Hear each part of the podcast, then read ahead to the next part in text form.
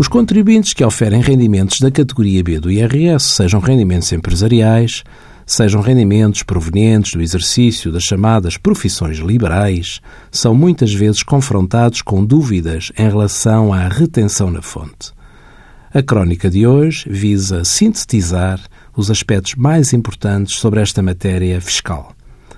A retenção na fonte só é efetuada no momento do pagamento. Por outro lado, só há retenção na fonte quando o cliente é uma empresa ou um empresário em nome individual com contabilidade organizada.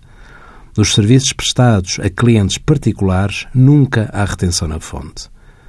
Os rendimentos especificamente previstos na lista do artigo 151 do Código do IRS estão sujeitos a uma taxa de retenção na fonte de 25%. Rendimentos por conta própria, que não constem desta lista, a taxa de retenção é de 11,5%. Rendimentos derivados de atividades comerciais ou atividades industriais não se encontram sujeitos a retenção na fonte. Envie as suas dúvidas para conselhofiscal.tsf.occ.pt.